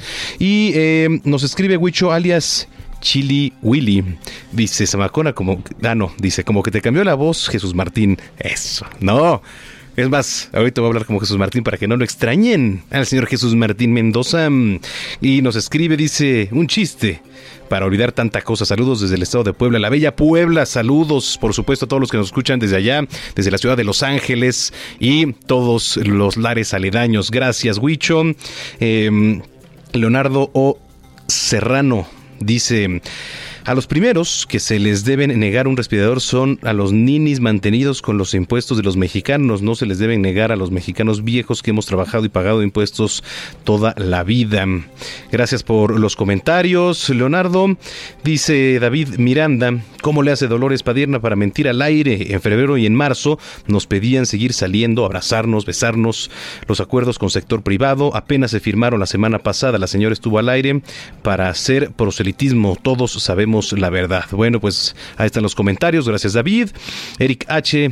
dice Dolores Padierna en una entrevista que le está haciendo Samacona que tenemos muchas camas, en otras palabras, de ventiladores porque desde febrero se están preparando y que respetan los derechos humanos, que no habrá toque de queda porque son dictadura. Bueno, pues usted tiene la mejor opinión, ¿eh? Usted más que nadie tiene la mejor opinión y gracias por escribirnos. Yo los invito a que lo hagan en arroba heraldo de México y arroba zamacona al aire. Por acá también me habían escrito, dice Joseph Alois, ah, mi estimado Joseph, dice que hubo, señor Zamacona, esperaba en este horario, te faltó decir, súbele el volumen a su radio. Por supuesto, así como lo hace el señor Jesús Martín a esta hora de la tarde. Hoy toca escucharlo doble, sí, acuérdese que también tenemos programa, ya el nuestro, no agenciándonos este, ¿verdad? A las 9 de la noche el noticiero capitalino junto con Brenda Peña, que anda por aquí rondando, ¿eh? ya en los pasillos del Heraldo desde muy temprano estamos por aquí. Por supuesto, con la sana distancia. Son las 7 de la noche con 4 minutos y vamos a eh, lo más destacado en las últimas horas.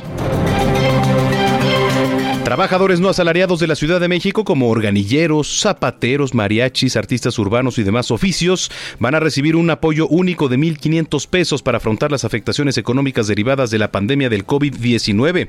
Actualmente hay 3.183 personas con credencial vigente, pero también poco más de 1.000 que están en trámite. Para la estrategia se cuenta con un presupuesto de 6.396.000 pesos. you El confinamiento ante el COVID-19 ha provocado el aumento en las llamadas de auxilio por presuntos casos de violencia intrafamiliar de las 6 de la tarde a las 4 de la madrugada. Esto lo informó Oscar Laguna, representante del Servicio de Atención y Apoyo 911. En, esta, en este panorama, la secretaria de Gobernación Olga Sánchez Cordero, durante una videoconferencia con funcionarios de organismos vinculados a la atención a la mujer y las familias, alertó que un mes más en casa es todo un reto en cuanto a la prevención de la violencia, por lo que se requiere fortalecer los servicios para las familias. El Consejo Ciudadano dijo que el aumento es de 120% en el registro de llamadas respecto al registro de marzo pasado. La mayoría son reportes de mujeres que advierten la combinación de violencia y el consumo de alcohol así como la frustración sobre lo económico laboral e incertidumbre que deriva la en violencia física. Yo le voy a decir algo, pues sí, efectivamente, si muchos, su mayor preocupación ahora que estábamos dando la noticia era de que eh, hubiera ley seca, ¿no? Ya se estaban preparando y vea usted, está reflejado ahí en los supermercados. Va usted y en el área de chelas, pues creo que ya nada más quedan las artesanales, ¿no, mi Orlas? No dejaron nada, caray, por el fin de semana. Bueno, pues sí, pero desafortunadamente esto deriva en frustración efectivamente y esto a su vez pues en violencia familiar. En Nuevo León se registró el primer caso de un menor contagiado de COVID-19 y se trata de un niño de apenas 5 años que fue contagiado por su propia madre quien, quien enfermó primero. Lo anterior lo dieron a conocer las autoridades sanitarias del estado que confirmaron hasta este jueves 241 casos de esta enfermedad. El presidente Donald Trump recomendó este jueves un plan para reabrir Estados Unidos de forma gradual después de que las restricciones para contener el coronavirus pues eh, asestaran un duro golpe a la economía y aumentar el desempleo. En una rueda de prensa en la Casa Blanca, Donald Trump afirmó que mantener las restricciones no es una solución sostenible a largo plazo y que su gobierno va a emitir una guía para dar a los gobernadores la facultad de tomar decisiones según el número de casos. Desde mediados de marzo, más de 22 millones de personas han perdido subsidios por desempleo y según el Fondo Monetario Internacional, la economía estadounidense contraerá un 5.9 en 2020. La hija de Donald Trump y su yerno ignoraron el confinamiento en un viaje durante la Pascua. Ivanka, la hija del presidente Donald Trump y su yerno Jared Kushner ignoraron las recomendaciones de confinamiento del gobierno federal durante el coronavirus. Esto lo confirmó la Casa Blanca. La pareja viajó de su casa en Washington a uno de los campos de golf de la familia allá en Nueva Jersey para pasar pues las fiestas judías que comenzaron el 8 de abril y terminan el jueves.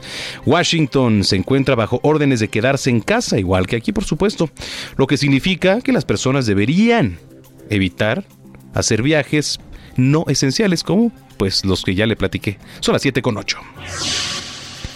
En las calles de la Ciudad de México, Israel Lorenzana, ¿qué nos tienes?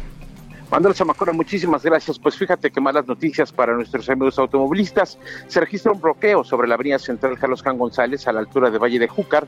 Esto es la zona de Valle de Aragón en Ecatepec, Estado de México. Vecinos de la zona están pidiendo agua, llevan pues varios días sin el vital líquido y bueno, pues esto ha generado la molestia y por supuesto deciden bloquear esta importante arteria con dirección hacia la zona de Ciudad Azteca. La alternativa, la avenida Adolfo López Mateos o también el circuito mexiquense con dirección hacia el perímetro de Jardines de Morelos. Es la información que te tengo. Gracias, Israel Lorenzana, y nos escuchamos más tarde. Hasta luego. En otro punto, Daniel Magaña, adelante. Así es, Manuel, efectivamente, fíjate que pues, ya comentabas esta situación de pues muchas personas que se dedican al comercio, meseros o arlanilleros, estos apoyos económicos. En la tarde de pues el día de hoy pues han estado realizando pues bloqueos en la zona de la calzada San Antonio Abad, del eje central Lázaro Cárdenas. Posteriormente se trasladaron hacia la zona del edificio de gobierno. Están replegados en este momento, ya no están bloqueando el circuito de la Plaza de la Constitución, pero bueno, pues también piden el apoyo gubernamental estas personas que se dedican pues a diferentes actividades económicas en la zona centro y que bueno pues se han visto afectadas en la disminución de sus ingresos así que únicamente hay que tomar en cuenta las personas que se trasladan a través de la avenida 20 de noviembre se incorporan hacia este circuito de la Plaza de la Constitución para trasladarse hacia la zona de la calle de 5 de mayo. El reporte, muy buenas tardes. Gracias, Daniel Magaña, muy buenas tardes. 7 con 10 minutos ya en el tiempo del centro del país.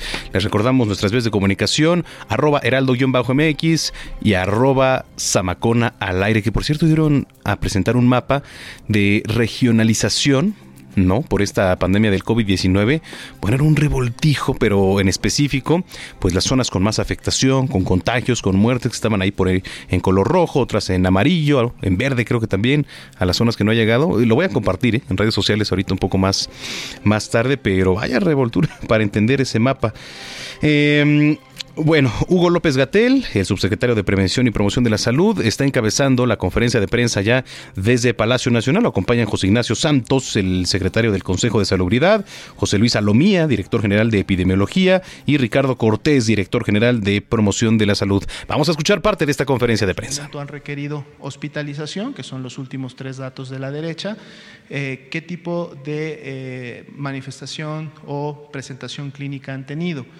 Estables, es decir, que su gravedad ha sido en, un momento estabilizada y han podido cursar sin mayor problema, el 11% de todos los casos confirmados, con gravedad, que es decir, han requerido eh, de una atención especializada, dado que han evolucionado de manera desfavorable, 20.4%, y la presentación más crítica, que es estar en un momento intubado y asistido con ventilación mecánica, 4.56, recordando que estos datos siempre son de los casos confirmados, es la distribución de esos 6.297 casos que ya están confirmados por laboratorio para COVID-19. Sin embargo, en la siguiente diapositiva también actualizamos los datos de las personas que todavía no han sido confirmadas a COVID-19, es decir, que están en calidad de sospechosos, que es la primera columna, y tenemos esta misma distribución para que ustedes puedan ver en estos casos que están esperando todavía un, un resultado, cuál también es su distribución en función de su estado clínico, pero además también las defunciones que aún tenemos como sospechosas y que en su momento de confirmarse, algunas de ellas pudieran pasar a, formar parte de la estadística de, de defunciones confirmadas por COVID-19. Son 486 las que están confirmadas al corte del día de hoy. Y en la siguiente diapositiva precisamente vemos cómo estas 486 se distribuyen en el tiempo en función de la ocurrencia de la defunción, es decir, la fecha en que lamentablemente estas personas fallecieron. Podemos ver cómo tenemos dos, dos, dos, gráficas, una que es la línea de defunciones acumuladas, es decir, cómo se van acumulando, y es la línea de color oscuro que tiene un, un crecimiento, y también tenemos en, en, en columnas las defunciones como han ido ocurriendo por fecha de defunción. Podemos ver prácticamente a partir del 6, del 7 de abril, desde que inició la epidemia y hasta esa fecha, hubo sí una tendencia ascendente, es decir, a medida que pasaban los días fallecían más y más personas y a partir del 6, 7 de abril vemos una tendencia un poco más estable en función de, las, de cómo han ocurrido las defunciones eh, en adelante. No prestemos mucha atención a los últimos dos días porque estos casos se están actualizando en el, en el sistema, pero de todas maneras hay al menos una estabilización a partir del 6-7 de abril en la tendencia de cómo han estado ocurriendo las, las defunciones en México.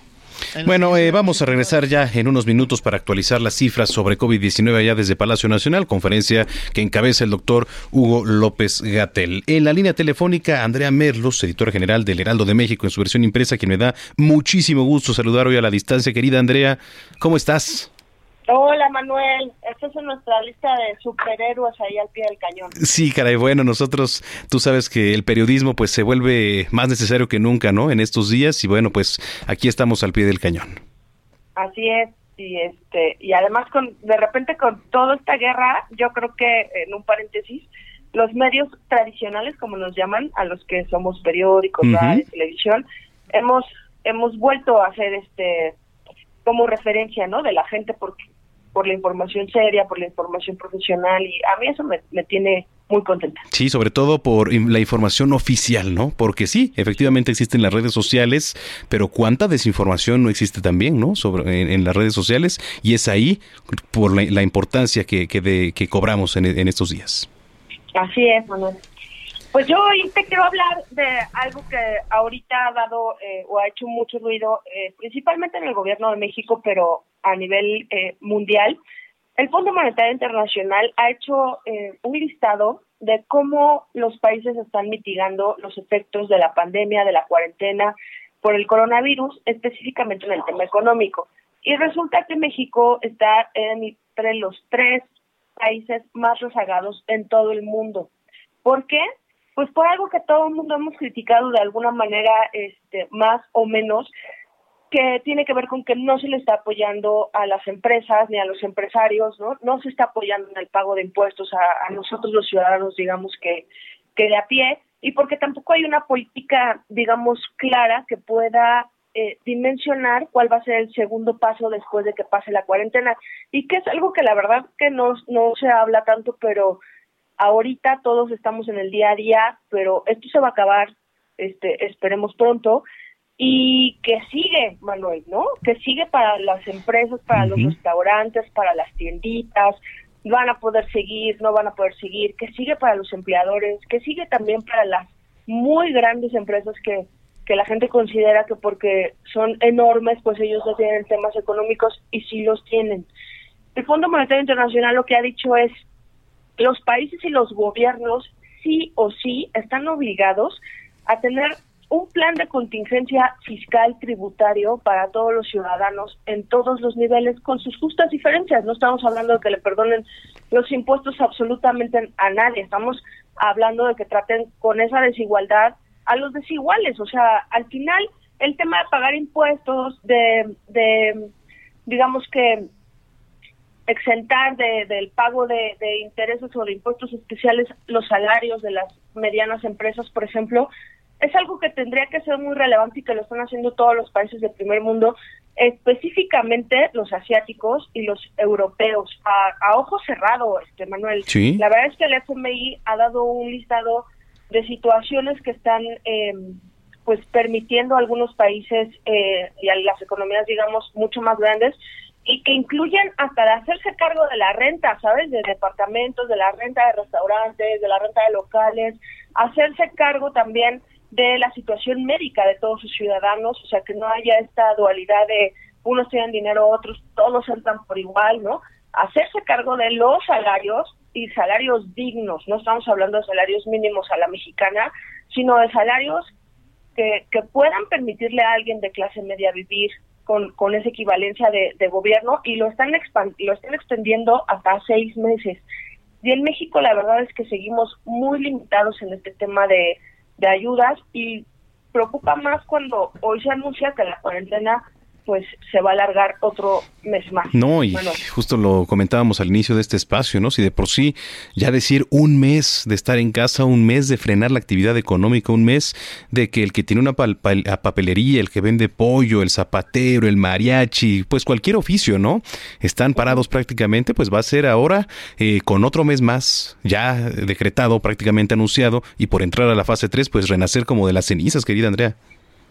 Así es, porque todo el mundo estaba previniendo eh, ese mes, ¿no? Digamos que una tiendita, la que está cerca de nuestras casas, pues deseaba un mes mal hecho con todos los limitantes posibles, pero quién sabe otro mes, Manuel, o sea, es mucho tiempo eh, también para alguien que está que está manteniendo, digamos, o, o, teniendo control sobre los, los salarios de sus empleados, pues también quién sabe cuánto signifique un mes más y bueno, nosotros eh, hablamos con representantes del FMI que lo que nos dicen es el volumen de los recursos movilizados ahorita es prácticamente ocho veces mayor al valor de toda la economía mexicana. Es decir, los flujos de salud ahorita, los flujos económicos de las macroeconomías, por llamarlo así, están enfocados 100% al tema de salud, Manuel.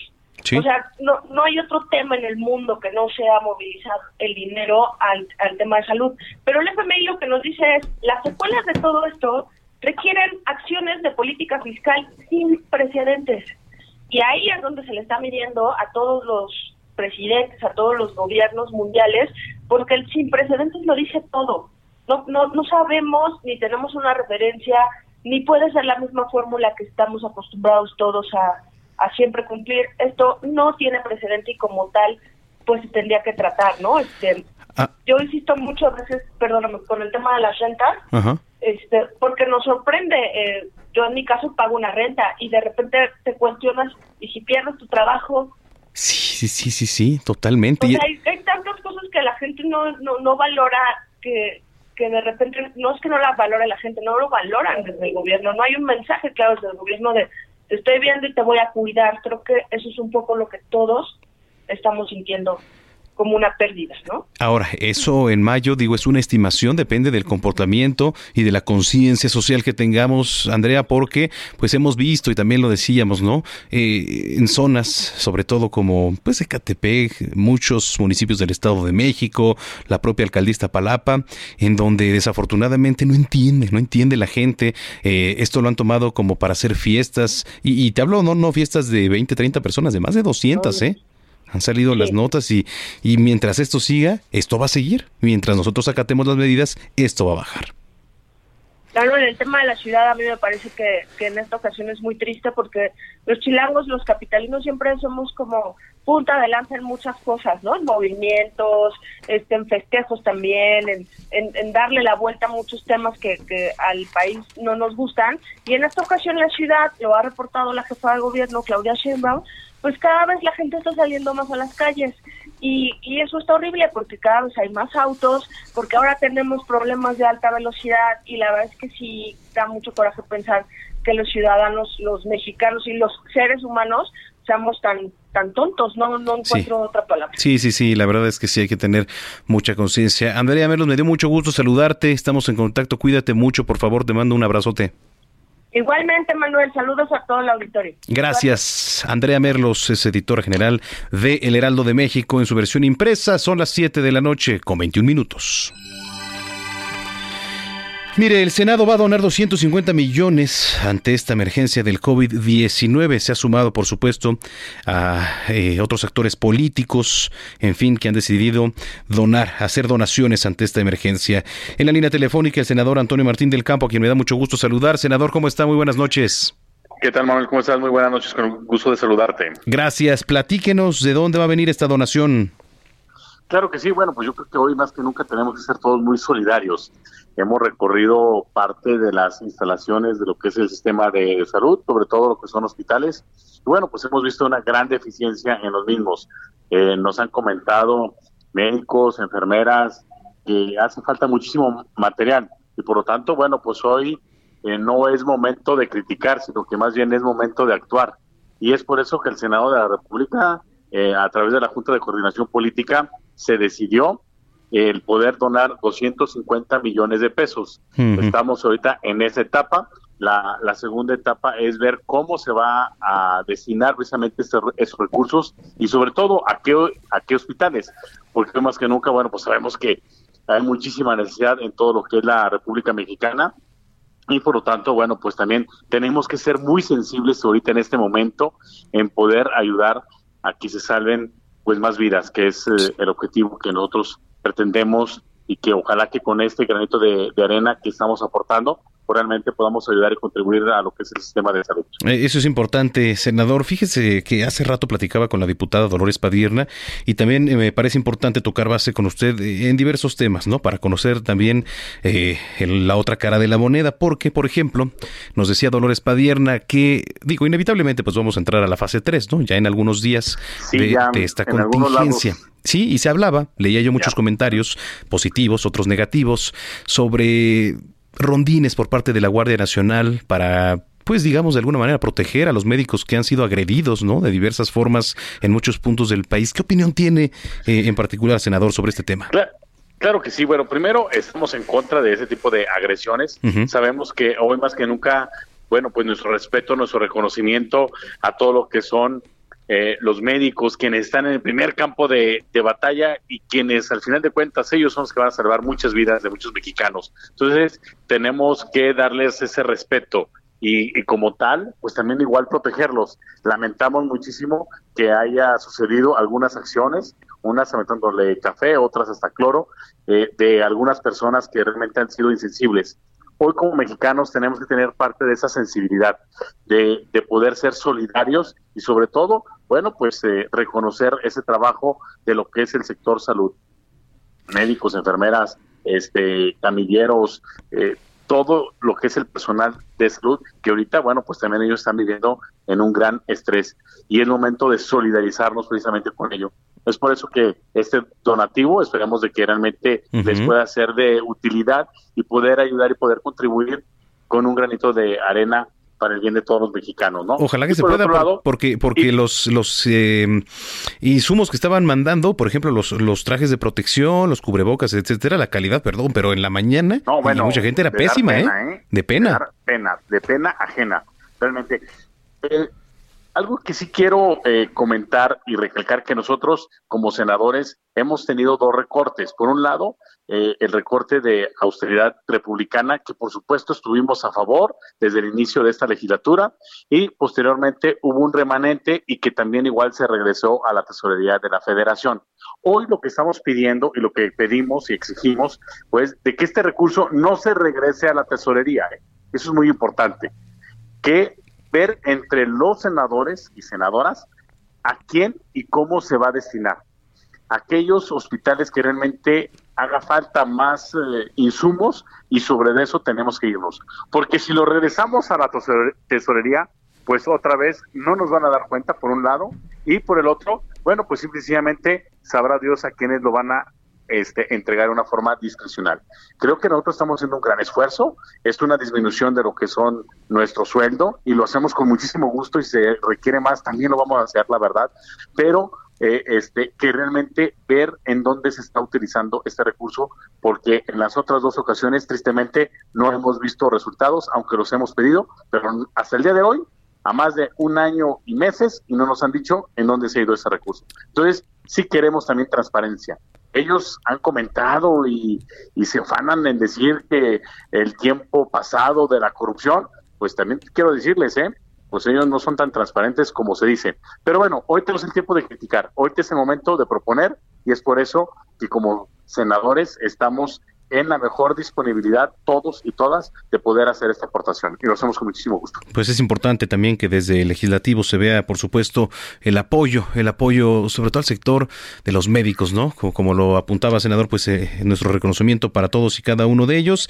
Y finalmente yo quisiera preguntarle también algo que, platicamos, ¿debería haber cuarentena? Digo, ¿debería haber, de haber toque de queda, perdón, en, en estas circunstancias entrando en la fase 3? Yo creo que hay que estar muy al pendiente de las autoridades de, eh, del sector salud. Hoy más que nunca, a ellos sí tenemos que hacerles caso. Digo, porque tristemente el subsecretario dice una cosa y nuestro presidente hace otra. El subsecretario dice que en una sana distancia, que no salgamos, que estemos en casa, y el presidente pues da abrazos y diciendo que vayan y compren y que salgan. Entonces son, creo que son mensajes muy encontrados. Bueno, hoy lo que yo les pido a todos los mexicanos que realmente escuchemos a las autoridades del sector salud y que ellos sí les hagamos caso. Si ellos nos dicen, a ver, es tiempo y momento de poder todo estar en casa, yo creo que hay que respetar precisamente eso. Es por el bien de todos los mexicanos, es por el bien de nosotros mismos. Y si esto logramos vencerlo en los próximos días, pues, pues posteriormente vendrán tiempos para poder tener esas reuniones y esos convivios. Pero hoy más que nunca tenemos que atender a las autoridades de, del sector salud. Entonces, ojalá pues hagamos eso. Y la otra nada más, eh, y la otra, eh, comentar, estamos trabajando ya en, una iniciativa para que aquella persona que agreda eh, a personal de lo que es el sector salud oh, en ese tipo de casos de pandemia, por supuesto que debe ir a la casa. Yo estoy de acuerdo. estamos pues trabajando precisamente en, en esto y eh, bueno, pues sabemos que ahorita no estamos sesionando, hemos querido nosotros sesionar de una forma virtual, que sí se puede hoy con la tecnología, pero bueno, pues ojalá que en cuanto se sesionemos poder eh, pues sancionar ese tipo de actitudes, cosa que totalmente la reprochamos y que no debe de pasar en nuestro país. Sí, que en el, mi particular punto de vista, pues yo estaría de acuerdo que se castigue y se sancione de mayor manera a todos aquellos que agredan al personal médico que están haciendo una labor titánica. En fin, pues gracias, senador, por haber platicado con nosotros y estamos en comunicación, si lo permite. Claro que sí, Manuel, con mucho gusto. Gracias. Es el senador Antonio Martín del Campo del Partido Acción Nacional. Bueno, pues ahí ya conoció otra postura y yo lo invito, usted que tiene la mejor opinión, a que nos escriba en redes sociales, a Roberaldo-MX y arroba Samacona al aire. Antes de irnos a la pausa, le actualizo las cifras que han dado a conocer hoy desde Palacio Nacional. Eh, fíjese, ya van hasta el momento 486 muertes en México por coronavirus. 486 muertes en México por coronavirus. ¿Qué significa esto? Bueno, que son 37 muertes más que ayer. 6.297 contagios, o sea que son 450 más que ayer. Esto va en ascenso, le platico hay que quedarnos en casa, hay que tomar la sana distancia, hay que usar cubreboca, hay que acatar las recomendaciones del personal de salud. Escríbanos en redes sociales. Antes de irnos a la pausa, vamos con nuestra querida Mónica Reyes, que como siempre nos tiene información importante. Amigos del Heraldo Radio, muchas gracias por continuar con nosotros. En este momento van a conocer una super noticia que a todos, a todos nos beneficia. Así es que pongan mucha atención porque ya está aquí Adri Rivera Melo. ¿Cómo estás? Adelante. Muy bien, Moni. Pues estoy muy contenta porque les vengo a hablar de una máscara especial de polietileno que se llama máscara hospitalar, que ha sido utilizada en hospitales de todo el mundo frente al combate contra el coronavirus y de hecho fue la que más se utilizó en Wuhan, China durante la pandemia. Esta máscara es muy similar a la que utilizan los soldadores para trabajar porque te protege mucho más, evita que lleves las manos a la cara, sobre todo a los ojos. es una máscara más higiénica porque puedes lavarla con agua y con jabón. Y esta máscara hospitalar va a detener las gotículas de saliva que expulsamos cuando tosemos o cuando estornudamos. El diseño de la máscara te permite seguir utilizando la mascarilla habitual para que tengas aún más protección. El doble, claro. Y tengo una super promoción. Ay, a ver, por favor, ya quiero quiero marcar. está escuchando. Si llaman al 800 mil se van a llevar cuatro máscaras hospitalar por la mitad del precio de la mascarilla N95 y en la compra de cuatro máscaras van a estar recibiendo de regalo el kit SOS Protec que contiene un gel bactericida para nuestras manos y un rolón que es buenísimo, mm, es antimicrobiano especial para proteger nuestras vías respiratorias. Muy bien. No salgan de casa. Marquen al 800 mil y se los enviamos inmediatamente a su domicilio. ¿En cuánto tiempo llega? Rapidísimo. en un día, ¿no? Más o menos. bueno, pues el chiste es marcar en este momento 800 mil y ahora sí a protegernos, a protegernos con esa máscara que se llama Así es, máscara hospitalar. Muy bien. Pues nuevamente el número y ahora sí nos vamos. 800 mil a llamar. Muchas gracias. Y nosotros continuamos. Escuchas a Jesús Martín Mendoza con las noticias de la tarde por Heraldo Radio, una estación de Heraldo Media Group. Escucha la H. Heraldo Radio.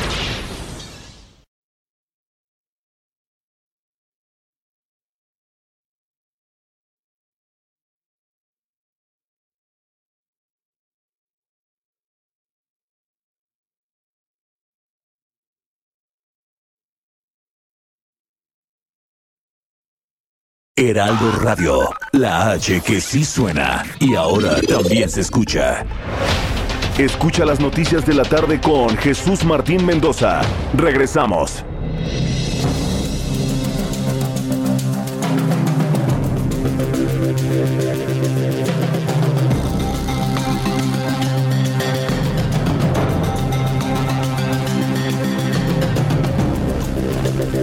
Son las 7 de la noche con 37 minutos en el tiempo del centro de la República Mexicana. Gracias por continuar con nosotros a esta hora de la noche. A nombre del titular Jesús Martín Mendoza. Le saluda Manuel Zamacona, si nos acaba de sintonizar, eh, hemos actualizado las cifras por COVID-19. Eh, le platico, lo que el doctor Hugo López Gatel ha informado. 486 muertes en México por coronavirus, que significa esto 37 más que ayer. 486 muertes. Hasta el momento 6.297 contagios, que esto significa que son 450 más que el día de ayer. Le repito, estos son datos de la Secretaría de Salud. Em, y los, los exhortamos, perdón, a que nos escriban en redes sociales, a Roberaldo de México, y arroba Sabacón al aire. Patricia Peinado, saludos, escuchándote en ausencia de Jesús Martín. Gracias, Patricia. Arturo Serna, también muchas gracias por tus palabras que ya leí. Gracias, gracias. Em, dice, es un reto enorme frente a nosotros como país. Sí, efectivamente, es un reto, sobre todo, de conciencia hay que tomar conciencia uno como personas, como seres humanos, hay que correr la voz de conciencia. Eh, de hecho, hace unos momentos, la jefa de gobierno Claudia Sheinbaum acaba de emitir un mensaje, el cual vamos a escuchar en este momento. Adelante, es Claudia Sheinbaum, la jefa de, de abril y son las 5 de la tarde. El día de ayer se reportaron 1.686 casos confirmados de COVID-19 2.364 casos sospechosos y 99 lamentables decesos en la Ciudad de México. Del domingo 12 de abril al jueves 16, el número de personas intubadas en hospitales por COVID o sospecha de COVID-19 pasó de 265 a 355 en la ciudad, en tan solo tres días. Es importante explicar que las medidas de distanciamiento físico que hemos tomado han sido vitales para evitar la saturación del sistema hospitalario y salvar la vida de miles de personas. Si no las hubiéramos tomado, los modelos científicos estiman que al día de hoy habría al menos tres veces estas personas hospitalizadas y para finales de abril cerca de 8.000 o 10.000, lo cual hubiera rebasado la capacidad de atención, pero además seguiría creciendo hasta niveles cada vez mayores en los siguientes días. Les recuerdo que una persona que se contagia hoy, si llegara a tener síntomas de mucha gravedad, tardaría en promedio 10 días para llegar al hospital. O dicho de otra manera, las medidas que se toman un día o que no se toman tienen consecuencias 10 días después. Hoy en la conferencia matutina del presidente de la República se indicó que de acuerdo con los modelos científicos, las zonas metropolitanas del país en particular la zona metropolitana de la Ciudad de México, debemos mantener las medidas de distanciamiento físico hasta finales de mayo. Sé que es difícil y que estamos viviendo una situación económica global muy complicada que afecta a las familias, pero la otra opción serían costos muy altos en vidas humanas con sufrimiento de los seres queridos. No es algo que elegimos, es una pandemia mundial, una epidemia que está en nuestro país. El día de hoy anuncié que para apoyar económicamente a las familias más necesitadas de la ciudad, a principios de mayo daremos el mismo apoyo que dimos a principios de abril, de un promedio de 833 pesos por niña o niño a los 1.200.000 niños alumnos de preescolar a secundaria pública de la Ciudad de México. Además, apoyo de 1.500 pesos mensuales por dos meses a 33 mil personas que hayan perdido su empleo y que pueden localizar cómo entrar a la página de Internet de la Secretaría del Trabajo y Fomento al Empleo. Y a personas no asalariadas inscritas en la Secretaría del Trabajo como organilleros, mariachis, artistas que trabajan en la calle o vendedores de lotería. Esto se suma a los 50 mil créditos sin tasa de interés que ya se habían anunciado para pequeños negocios. Esperamos que el trabajo de miles de científicos en todo el mundo pueda rendir frutos más temprano que tarde para evitar los casos graves de personas enfermas por COVID-19. Mientras tanto, la única forma de atender la epidemia es quedarnos en casa. Si tienes que salir, hazlo con sana distancia y utiliza tapabocas en el transporte público. El gobierno tiene una tarea muy grande, pero la ciudadanía también. No contagiar y no contagiarse. Si tiene síntomas, utiliza el sistema SMS o Locatel. Estoy segura que vamos a salir de esta, como de muchas otras situaciones difíciles que las y los habitantes de la ciudad hemos vivido. Ánimo, vamos a salir adelante. Es la voz de Claudia Sheinbaum, la jefa de gobierno de la Ciudad de México. Miren, eh, en particular, yo he sido un crítico del gobierno capitalino en este y en otros espacios, pero también he sabido reconocer como ahora el mensaje de la jefa de gobierno que ha sido claro, así como los últimos, como los anteriores, que no tiene nada que ver como lo que se anuncia, por ejemplo, en las mañanas, que a usted seguramente tampoco le queda claro a veces lo que se intenta comunicar. Bueno, pues este me parece que ha sido un mensaje claro, y este muy paralelo ¿eh? a lo que se ha venido haciendo desde el gobierno federal. Necesario, sí, por supuesto, siendo una de las ciudades más grandes del mundo. Esto es lo que se necesita, mensajes claros. Así que bueno, pues se agradece eso desde el gobierno capitalino. Eh, 7 con 43, vamos rápidamente hasta Guanajuato. Ahí con nuestra compañera Gabriela Montejano. Han aumentado los casos de COVID-19. ¿Cómo estás, Gabriela? ¿Qué nos cuentas? Hola, ¿qué tal? Muy buenos, muy buenas tardes. Pues sí, aquí en Guanajuato eh, la situación hoy es que se han detectado cuatro personas que laboran en diferentes sistemas de salud en el estado de Guanajuato que están contagiados de COVID-19. Esto lo informó hoy la Secretaría de Salud del Estado, aunque no se ha señalado con precisión de qué sistema y municipio son los médicos, enfermeras o personal del sector que dieron positivo. La dependencia estatal solo confirmó que uno de los tres enfermos corresponde al sistema estatal y no es un médico, es personal de área externa. Los otros tres infectados son de hospitales federales y se dijo por parte del Estado que por respeto a los datos personales de los mismos, pues no se informaron más detalles. Los profesionales positivos se identificaron debido a que se realizan estudios cada 14 días a los trabajadores de salud que están atendiendo a los pacientes con síntomas. Se informó que los cuatro casos positivos están estables y se encuentran en sus casas en cuarentena y respondiendo de manera correcta al tratamiento. Por separado y consultados eh, directamente la delegación del ISTE, el Instituto de Seguridad de Servicios Sociales del Estado, eh, informó que en su caso no tienen identificados a trabajadores infectados.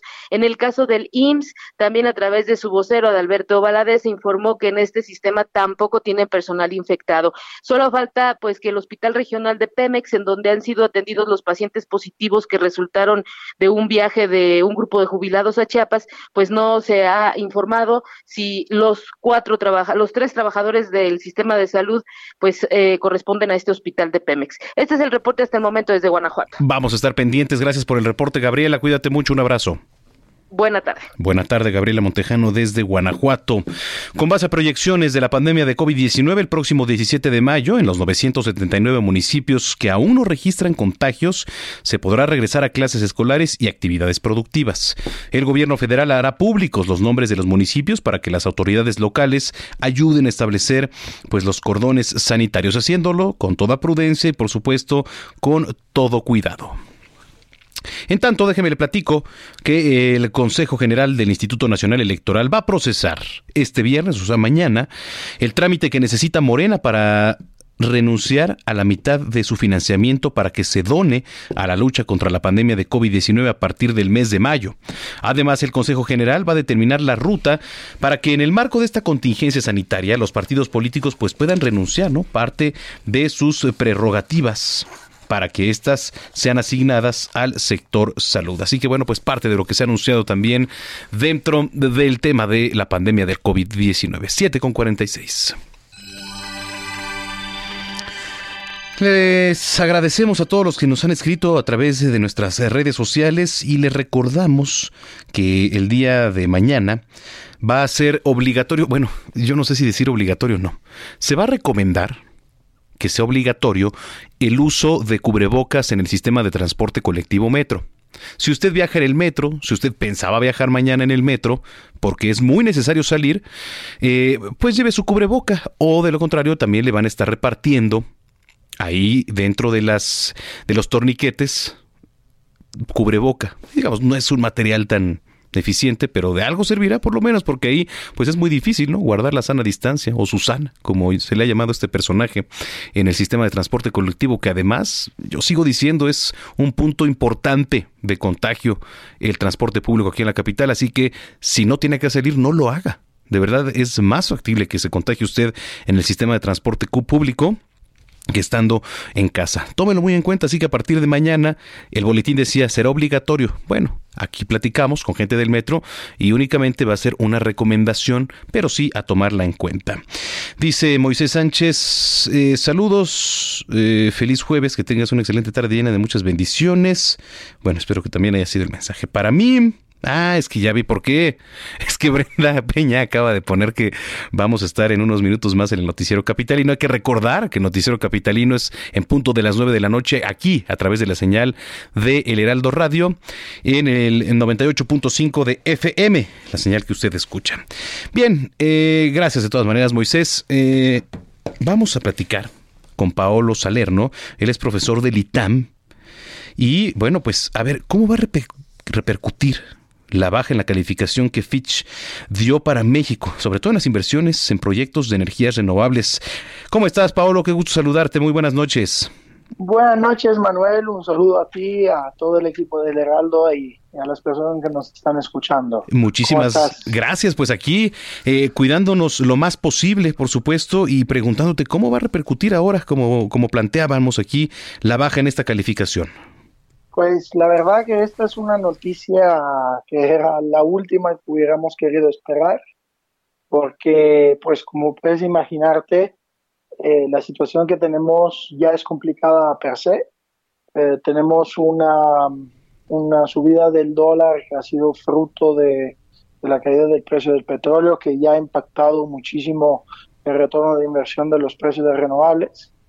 Tenemos una política pública que no está apoyando la transición energética, por lo menos esos son los datos duros, digamos, que hemos tenido, por ejemplo, con la cancelación de subasta.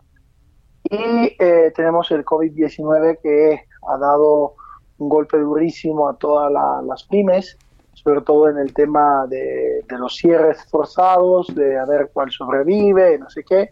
Entonces también el tema de demanda. Con último, pues la, la bajada de la calificación el día de ayer de, de Fitch, pues ha, dado un ulterior, digamos, golpe a, digamos, el atractivo que tiene México. O sea, lo que nosotros tenemos que considerar es que estas calificadoras, la, la, la cosa importante que tienen, la, la, su, su ventaja es que a través de su calificación hacen ver cuál es el riesgo país y cuál es el riesgo de una inversión en el país. Entonces, cuanto más baja la calificación, menos atractivo se hace el país y mucho más alto se hace la tasa de interés para, para las inversiones. Damos un ejemplo, México hace eh, dos años simplemente tenía una calificación muy buena, entonces las tasas de intereses eran internacionales para invertir en México eran más bajas. Mm. Ahora,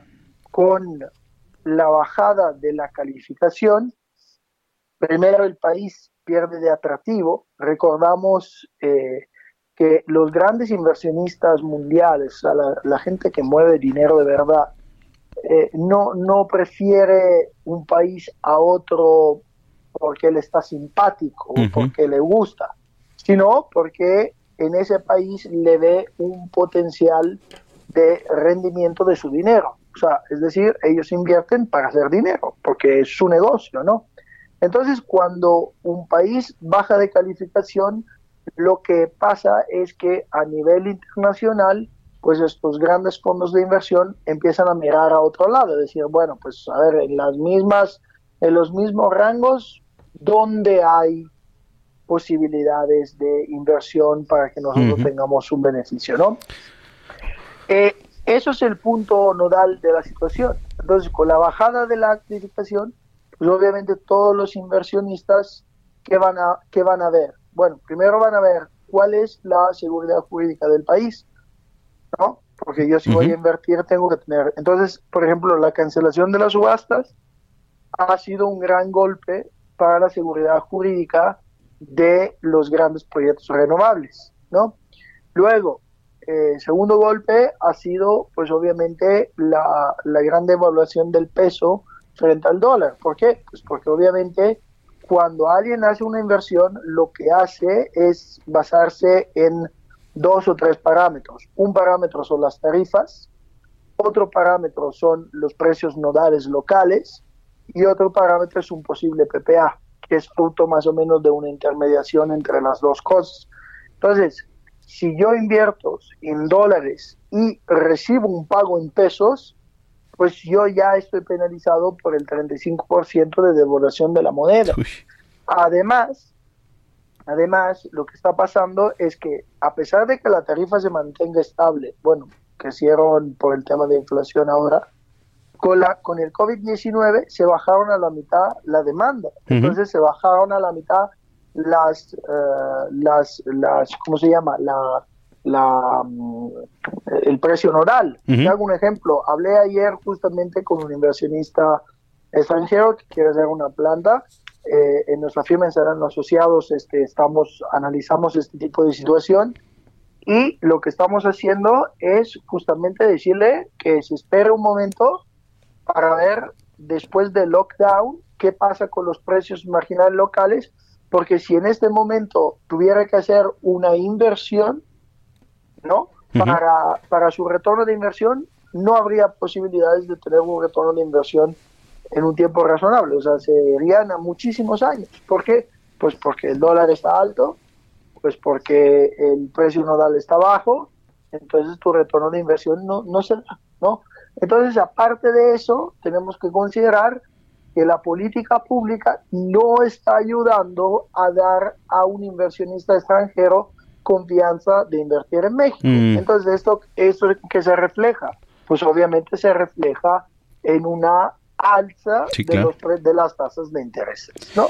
Híjole, qué interesante lo que nos platicas, Pablo, y cómo va pegando. Por supuesto, es un ciclo todo esto y esperemos que, que pase pronto. ¿Dónde te podemos seguir? ¿En alguna red social? ¿En alguna página? Sí, me pueden, me pueden seguir en, eh, en Twitter como Pablo Salerno, me pueden seguir en LinkedIn con Pablo Salerno, obviamente me pueden seguir con, ah, con mi despacho que es Salerno Asociados Expertos en Energía y eh, estas son las redes sociales que nosotros utilizamos para, para compartir información. Ahí pueden encontrar obviamente las entrevistas, los artículos, todo lo que estamos publicando, la- las Claro. noticias. Compartimos muchas noticias que sean nuestras o no para que la gente esté informada, porque un problema que estamos viendo es que hay una gran falta de información sí, ¿no? y, y una falta de análisis. Me parece que es lo más importante, Paolo. Pues muchas gracias, cuídate mucho y estamos en comunicación. Muchísimas gracias a todo el equipo del Heraldo por la invitación. Eh, lo agradezco mucho y cualquier cosa estamos aquí a la orden. Gracias. Es la voz de Paolo Salerno, profesor del ITAMI, experto en temas económicos. 755. Bueno, pues eh, ahí lo tiene. Eh, vamos eh, rápidamente antes de despedir este espacio. Es importante escuchar la voz, como siempre, del ingeniero Carlos Álvarez, a quien saludo con mucho gusto. Ingeniero, gusto saludarlo. ¿Cómo está? Muy buenas tardes, Manuel, a ti y a todo tu auditorio. Rápidamente, mira, me pidió Jesús Martín hace ocho días que hablara del cloro. Claro. Estamos abusando del cloro. El cloro es mediocre, acuérdate, ¿eh? en el fútbol es como el Irapuato. contra, exacto, más o menos, o Salamanca. Ándale, sí, sí, sí. ¿Verdad? Eh, ya sabemos que solamente con jabón, no necesitamos más que una jabonadura, espuma con jabón, y con eso se va el virus.